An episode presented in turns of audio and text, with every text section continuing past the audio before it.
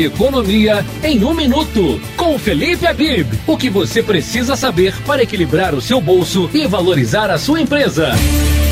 A caderneta de poupança atingiu na última quarta-feira a marca histórica de um trilhão de reais. Parte do aumento recente da poupança está relacionado ao auxílio emergencial, que representou um aumento expressivo de renda para a parcela mais pobre da população.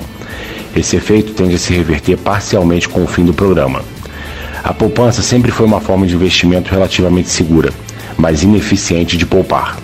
Seus rendimentos ficam abaixo de outros investimentos de baixo risco, como os fundos DI, que são atrelados à taxa Selic. Por exemplo, enquanto a taxa média de juros entre 99 e 2012 foi de 15% ao ano, a caderneta nesse mesmo período foi de 6% ao ano. Mesmo considerando a isenção de imposto, a poupança perdia dos demais investimentos de renda fixa.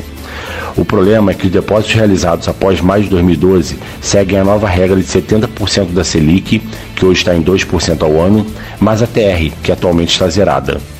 Atualmente, a poupança rende 1,4% ao ano, contra 2,44% do IPCA, ou seja, ganho real nesse caso é negativo. Procure um especialista de investimentos em sua cidade. Ele te ajudará a conduzir melhor um caminho nas suas finanças no atual cenário. Abraços e boa semana. Você ouviu Economia em um minuto com Felipe Abib. Esta e outras dicas você confere no site tribunadepetrópolis.com.br.